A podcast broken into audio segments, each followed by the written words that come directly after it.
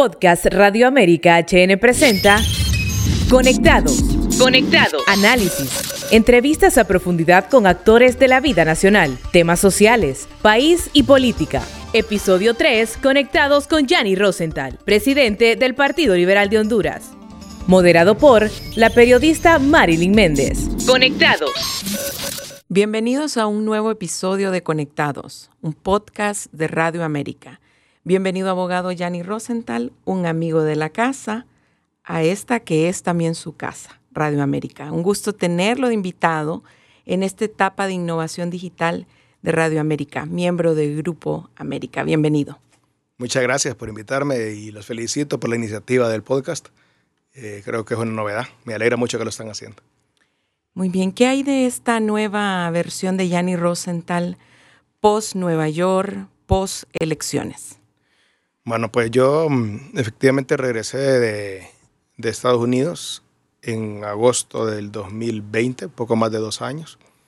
Y unos pocos meses después me metí de cabeza a la campaña en las internas, eh, desde octubre del 2020 y hasta y luego las generales, que en noviembre del 2021. Desde entonces, también desde las internas, soy el presidente del Consejo Central Ejecutivo del Partido Liberal dedico mucho de mi tiempo a eso, a, que el partido se organice, se estructure y avance. Y hemos logrado ir uniendo los diferentes grupos que se habían atomizado en el Partido Liberal, especialmente eh, la bancada, la Asociación de Alcaldes Liberales y el Consejo Central Ejecutivo y los consejos departamentales. ¿Qué cambios hay en su rutina actual? Bueno, permanezco mucho tiempo en Tegucigalpa porque yo eh, vivo en San Pedro Sula, pero ya mis hijas están ya grandes y entonces eh, Claudia y yo venimos a Tegucigalpa ahora varios días y, desde aquí pues trabajamos en lo de la organización del partido. ¿Viaja regularmente? Sí, viajo. Voy los fines de semana a San Pedro porque mi mamá vive allá, la voy a ver los fines de semana. Sí. Hablemos un poco de la muerte de su padre, alguien que eh, todo Honduras conoció, ¿verdad? No estuvo físicamente, pero ¿hubo una forma de despedirse de su papá?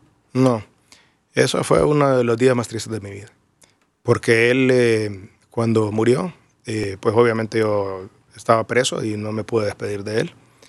Y me enteré porque mi hija me, me avisó, pero cuando él ya había fallecido. ¿No había hablado con él hace tiempo? Sí, había hablado con él. Él creo que murió un viernes y yo había hablado con él el lunes. ¿Y las últimas palabras, la última conversación que tuvo con él?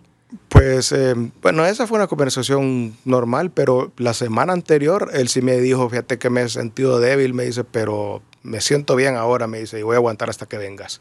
Y dos semanas después falleció. Sí, tuvo la oportunidad de hablar con él, aclararle sobre su condena en Estados Unidos. Él está enterado de todo, él era codefensor mío. Eh, él también estaba imputado en el caso y conocía bien el caso. Sí. ¿Qué habría querido decirle? ¿Le dijo, se quedó con algo? ¿Le faltó decirle algo? Cuando yo vine le dije a mi mamá, eh, le digo, mi papá me dejó algún consejo. Entonces solo te dejó uno, me dice, que nunca confíes en los cachurecos míos. Y que en, los nacionalistas prácticamente. Pero le dijo a su mamá por qué. No, luego dijo que solo me dejó dicho. Por algo le ha hecho caso, le ha hecho caso a su padre. Por algo será que me dejó dicho eso, ¿verdad? ¿Qué nos puede decir eh, de su primo Yankel Rosenthal? ¿Siguen en contacto? Sí, claro. Claro, tenemos una buena relación. Eh, Yankel eh, vive en Mérida, en México. Ahora eh, está pronto a casarse, creo que en, en, los primeros días, en 24 o 25 de enero se casa con una brasileña que conoció en Miami cuando estaba bajo fianza allá. ¿Siguen en contacto? Sí, seguimos en contacto. Sí. ¿Algún tipo? Y él también se mantiene mucho en contacto con sus amigos aquí en Honduras y, y, también con la dirigencia del equipo maratón se mantiene mucho en comunicación y pasa pendiente del maratón. Sí, él también logró esclarecer todo el problema judicial que tuvieron en Estados Unidos. Sí, sí. También. ¿Algún tipo de información señala que usted se había adelantado a entregarse a las autoridades de Estados Unidos antes que solicitaran la extradición de su papá? ¿Es cierto esto? Sí, es cierto. Eh, De hecho, los abogados nuestros eh, hablaron con los fiscales y le dijeron que yo estaba dispuesto a irme a entregar sin necesidad de que pidieran mi extradición, siempre y cuando eh, no presionaran por la extradición de mi papá. Sí, o sea que prácticamente el adelanto suyo fue para retardar un poco el pedido de su padre. Sí, sí, y sí cumplieron, porque inclusive de hecho ellos mandaron la solicitud de extradición, pero después nunca eh, insistieron en ese tema. Sí.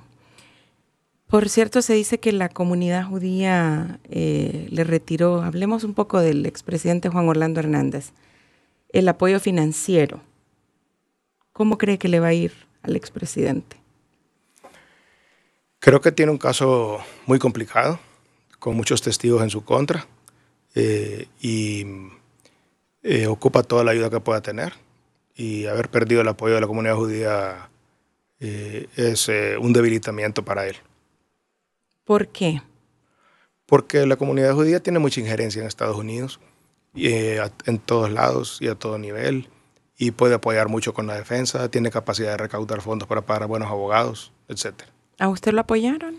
En pagar abogados no, porque yo tenía recursos eh, para poder pagarlos, pero sí me apoyaron en todo el proceso eh, en otros sentidos. Sí, esa, esa prisión donde usted estuvo en Nueva York, ¿es la misma que está el expresidente? No, porque en esa prisión creo que usted recordará que este señor Epstein eh, se ahorcó en esa prisión, precisamente en el mismo piso donde yo estuve. Y entonces a raíz de que, de que él se ahorcó ahí, hicieron una investigación y encontraron un montón de deficiencias en esa prisión y la cerraron y la están remodelando. Entonces todos los que estaban en esa prisión eh, los trasladaron hasta la prisión de, de Brooklyn, que es cercana. Pero yo en esa prisión solo estuve las primeras tres semanas cuando me fui a entregar. De ahí yo salí libre bajo fianza. Dos años después, eh, cuando me condenaron, yo me entregué en otra prisión en Miami. Y entonces la mayor, casi toda mi condena la hice en Miami. ¿Pero eh, estaba con arresto domiciliario o sí en una prisión? Eh, no, en una prisión, pues. Dos años y medio. ¿Pero cuando salió bajo fianza? Ah, cuando salí bajo fianza estuve el el primer año bajo arresto domiciliario y el segundo año ya, ya no estaba bajo, ya, ya podía circular. Sí. ¿Por qué cree que le habrían suspendido el apoyo al expresidente Hernández la comunidad judía? Eh, desconozco. Eh, de lo que leí, eh, de las declaraciones de Barlevi, vi que se refería a que había dificultades para trabajar con el, el que lidera la defensa, Juan Orlando. Un abogado, no me acuerdo cómo se llama abogado. Algo así fue lo que le expliqué, leí. Sí, con esa comunidad en Nueva York usted sí estuvo muy cercano. En la comunidad, bueno, Barlevi vive en Orlando, no vive en, en, Nueva York. Eh, y, pero sí, conozco muy bien esa comunidad. Eh, pero además hay fundaciones judías que protegen a los judíos tanto en el proceso eh, judicial como también cuando uno está cumpliendo la condena.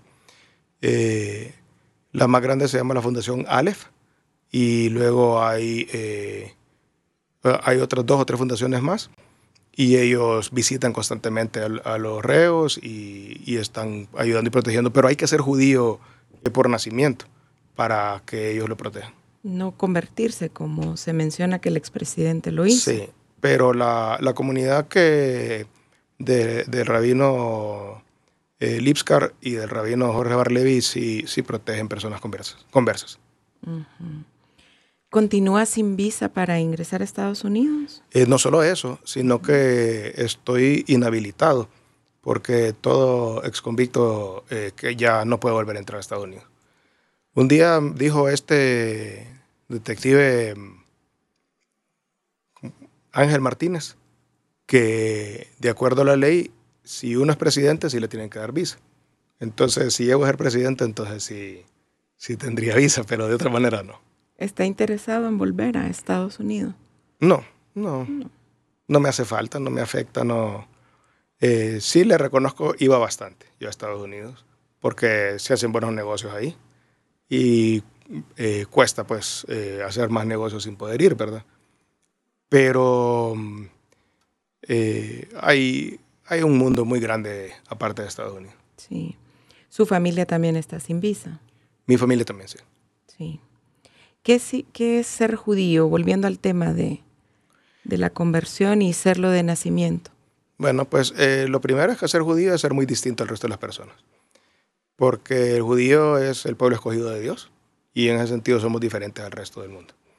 Eh, es eh, algo que nos hace muy orgullosos y los judíos creemos que el Mesías no ha llegado y lo esperamos.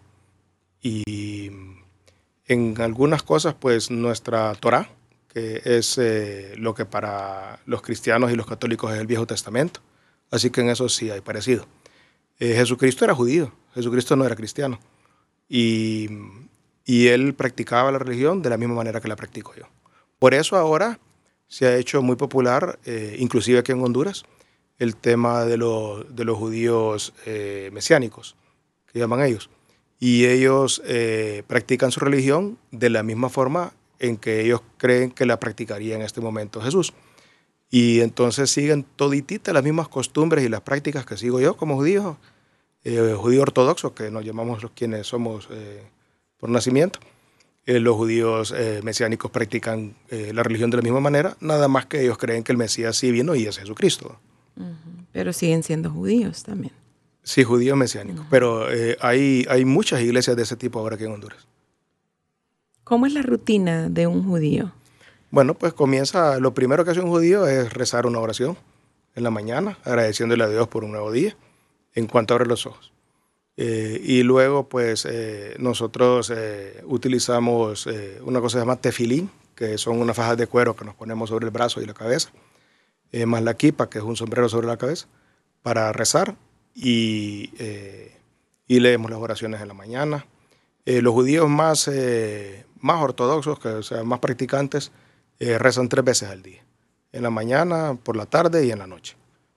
yo lo hago una vez al día. Una vez al día. Actualícenos sobre la demanda que su familia tiene contra la OAVI. es la OAVI la que tiene una demanda contra, ¿Contra mi familia. ustedes? Sí, no es la OAVI, sino que el Ministerio Público, ¿verdad? La OAVI lo único que hace es administrar los bienes que están asegurados. Pero el Ministerio Público es la que tiene una demanda de privación contra mi familia para quitarle los bienes. ¿No habían ustedes contrademandado? Ah, pero eso es contra el Estado de Honduras. Y, la contraparte es la Procuraduría General de la República. Eh, son mis hermanos que la tienen demandada en, una... Eh, es un arbitraje, en un centro de arbitraje en Washington. En Washington. O sea que es cierto que tienen demandado al Estado de Honduras. Sí, es cierto. ¿Como familia o sus hermanos? Usted no. Eh, mis hermanos, es que yo ya no soy socio del, Grupo Continental. ¿Desde hace cuánto tiempo? Desde el 2015, cuando me pasó el caso.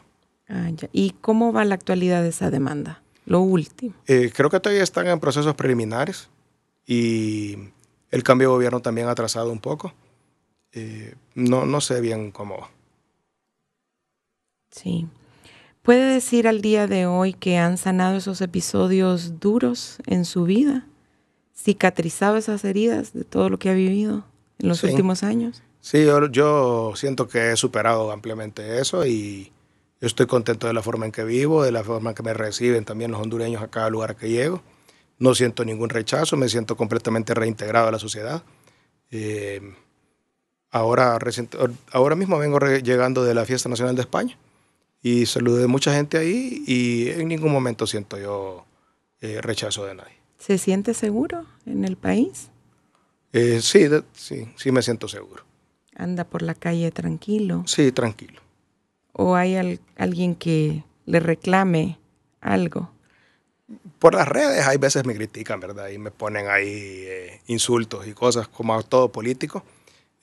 antes de que iniciara el podcast lo conversaba con usted y sus compañeros que que las redes, especialmente Twitter, que Twitter es la red que los políticos más utilizan porque es la que los periodistas más utilizan, ¿verdad? Entonces, para, para que los periodistas lo cubran a uno, hay que usar Twitter. Pero Twitter es la red más envenenada de las tres, de las cuatro. Y, y, cuando uno escribe en Facebook o en Instagram o en TikTok, pues no, no recibe mucha crítica. Pero en, en, Insta, en, en Twitter todos los políticos cuando escriben les cae la avispa. Sí. Hablemos un poco de, su partido. Tomémosle el pulso, el partido que usted dirige. ¿Cómo está su liderazgo y el de sus adversarios? Bueno, el Partido Liberal, eh, yo pienso que ahora tiene una gran oportunidad para el futuro, porque eh, yo mm, y mis adversarios todos eh, coincidimos en que el Partido Nacional quedó bien quemado de los tres periodos de gobierno que tuvo y que este gobierno, a pesar del apoyo que le ha dado el Partido Liberal, porque el Partido Liberal los apoyó en muchas cosas en el Congreso, eh, les ha costado arrancar, ¿verdad? Y no están haciendo un buen trabajo. Y, entonces ya comienza a haber mucho reclamo y mucha queja de la población, a pesar de que ni siquiera tienen un año de gobierno. Y nosotros, inclusive como Central Ejecutivo, eh, que el Central Ejecutivo está integrado por miembros de las, dos de las tres corrientes que participamos, que son los de Luis Elaya, los de Darío y los de su servidor. Y como Central Ejecutivo eh, decidimos por mayoría que les íbamos a dar un espacio de un año para, para que trabajen, porque el interés de, de, los hondureños en realidad debe ser que Honduras avance, ¿verdad? Tampoco se trata solo de estar haciendo oposición por hacerla. Eh, lamentablemente, pues eh, creo que no han aprovechado ese espacio que les hemos dado y eh, han tenido mucho traspiés y mucho enredo. los liberales ahora creemos que el Partido Liberal se está convirtiendo en una alternativa, porque al ver pues el fracaso de Libre y el fracaso del Partido Nacional, consideramos que si el Partido Liberal hace las estrategias correctas, tiene un gran potencial a futuro. A nueve meses de gobernar, ¿cree que ha fracasado Libre? Bueno, este año no le ha ido bien. Claro que el gobierno dura cuatro años, pues no dura uno. Pero este año han tenido muchos problemas de ejecución.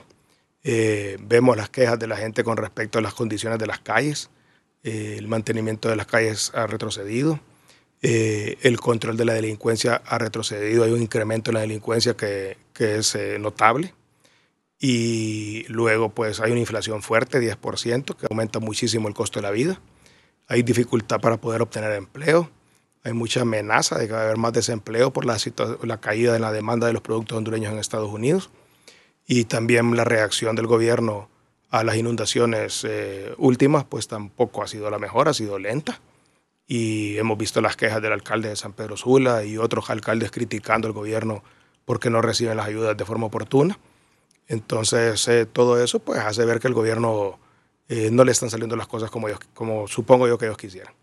Hay descontento generalizado, pero ¿considera usted que es solo parte de la oposición del Partido Nacional o es de la población en general? Pues yo vi hasta los aliados de ellos del PSH ayer, o antier en un programa de televisión atacando fuertemente el gobierno.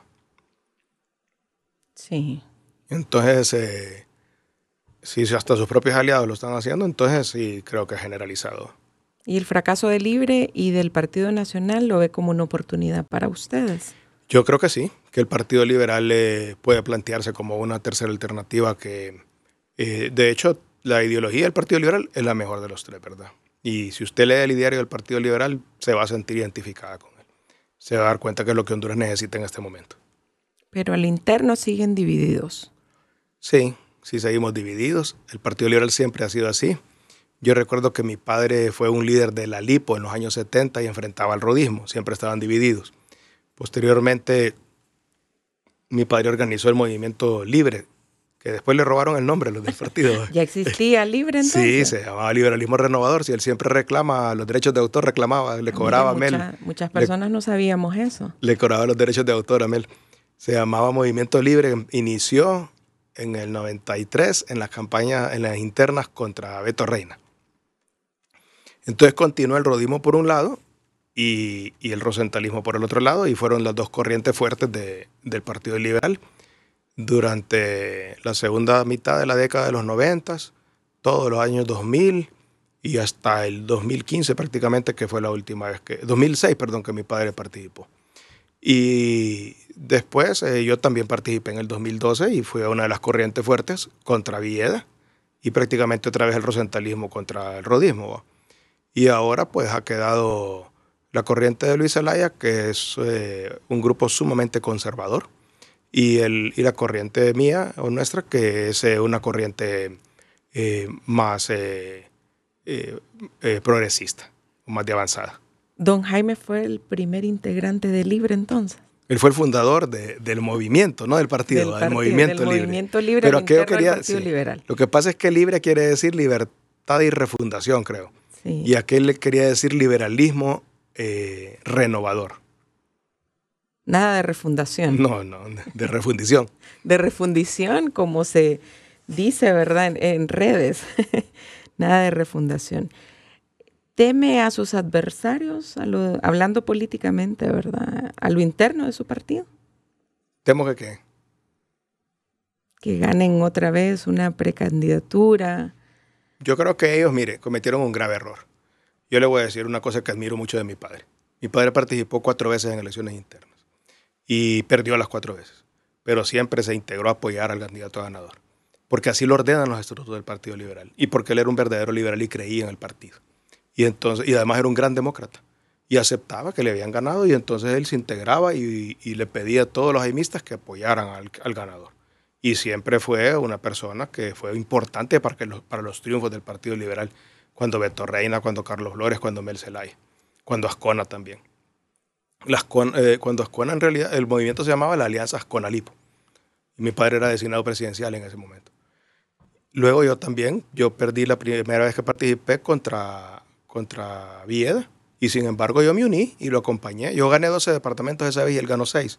Y yo lo llevé a todos los 12 departamentos que yo gané, y le pedí a los alcaldes que llegaran, a los diputados y a toda la gente que, que me apoyaba a mí y les pedí a todos que votaran por él. Y en el caso de, en, en este caso no. Mis adversarios eh, se negaron a apoyarme. Incluso bien- pidieron que votaran por otro partido. Es correcto, en contra de lo que ordenan los estatutos, ¿verdad? Porque los estatutos prohíben eso. Los estatutos prohíben apoyar candidatos de otro partido y ordenan que hay que apoyar a quien quedó electo como candidato. Pero como ellos realmente no tienen una, una cultura liberal, no nacieron dentro del partido, ni tampoco fueron educados por el partido, eh, y no se fueron desarrollando, sino que eh, llegaron ahí un día y se lanzaron de presidente. Entonces, eh, yo sí fui miembro del Consejo Local, del Consejo Departamental. Esta es mi tercera vez que soy miembro del Consejo Central Ejecutivo. Fui diputado, fui eh, ministro, he sido candidato presidencial dos veces. El Partido Liberal me mandó a mí a estudiar a varios lugares a través de la Juventud Liberal y la Fundación Naumann. eh, me formaron políticamente. Entonces, eh, pues eso creo que le va a pasar factura a mis adversarios.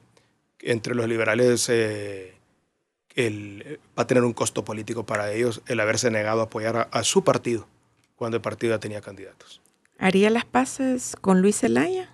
Yo no lo conozco a él, Nunca Eh, han platicado, nunca. conversado. nunca.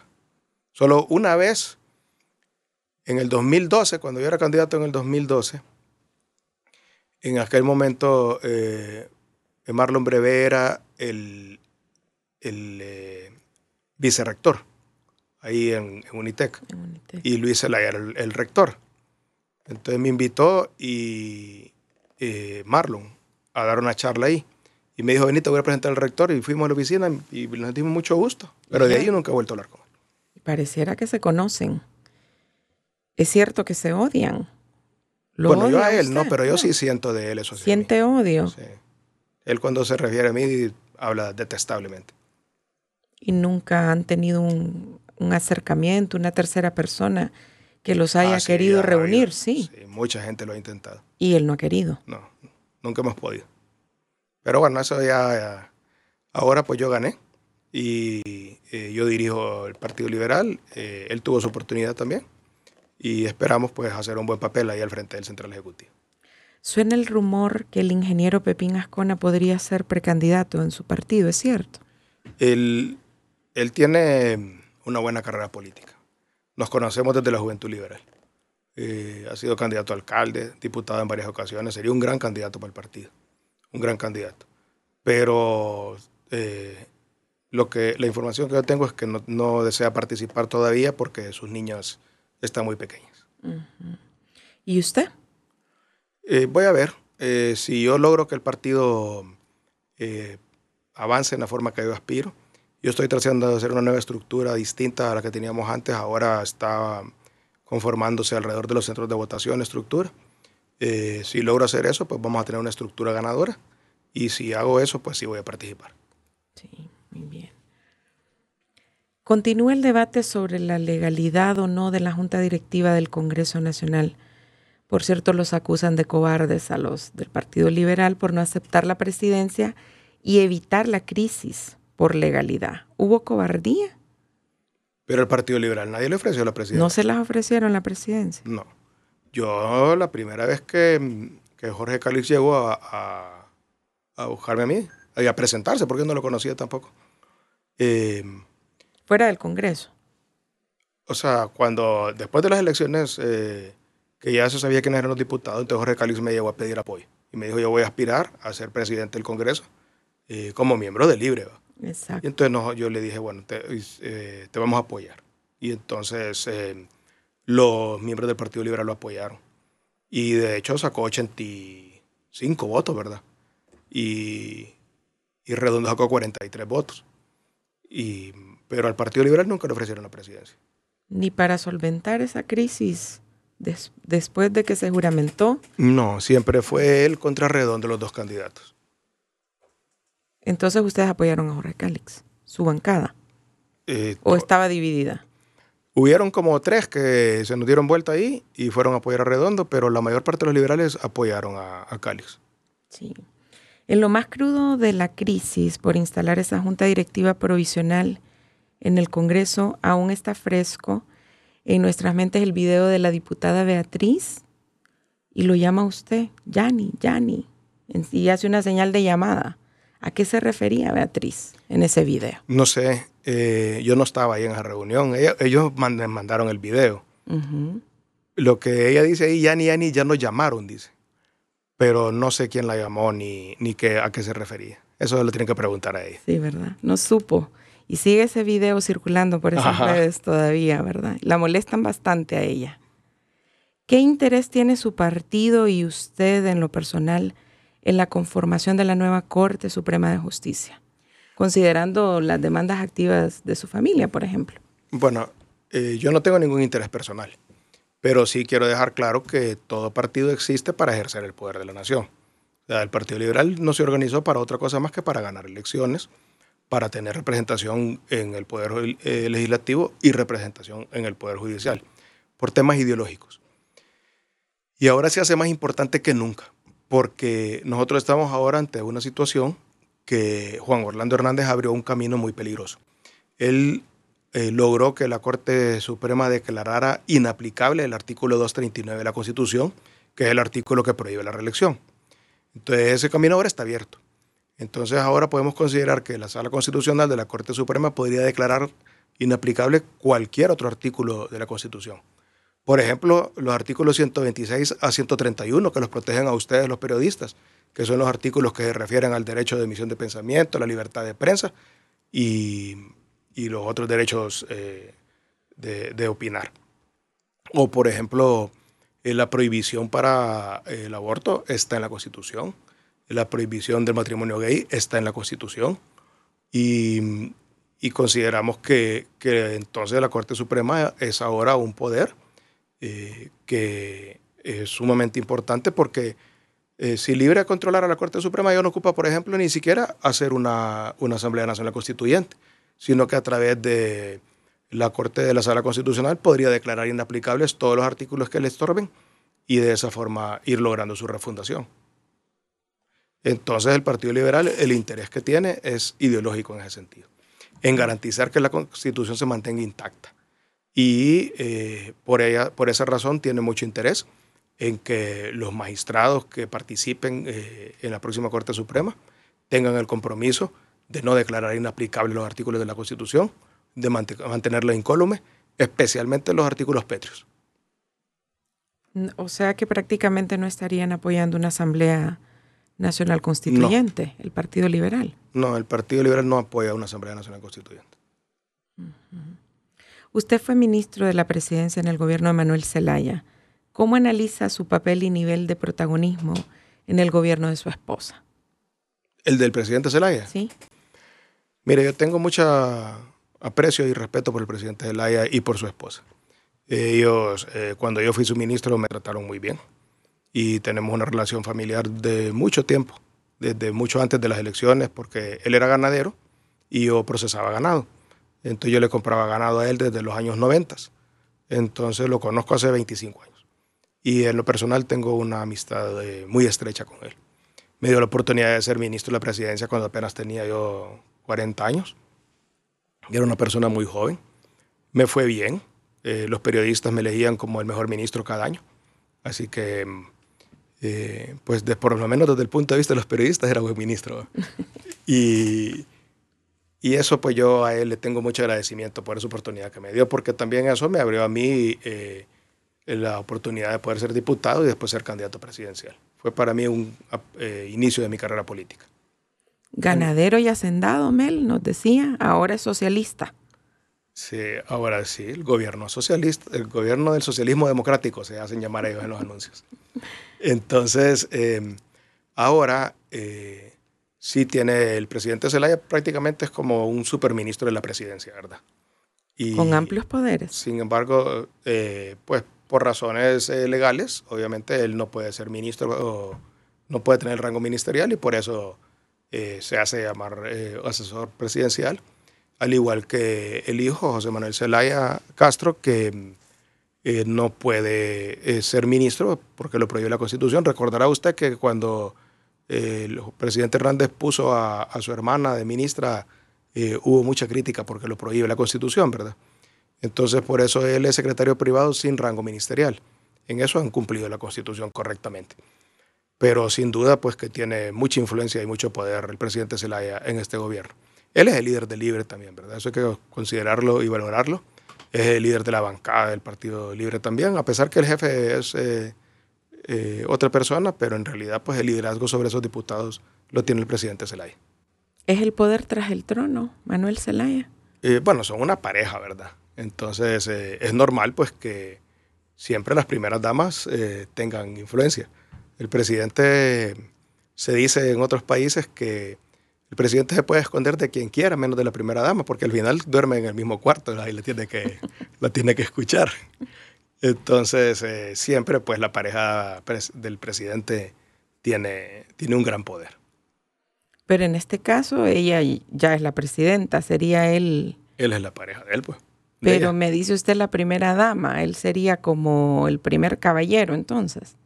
Pues él es el esposo de la presidenta, lo que ¿Lo ve como normal el, el, protagonismo de él en el Ejecutivo? Él es así, a nivel de partido también.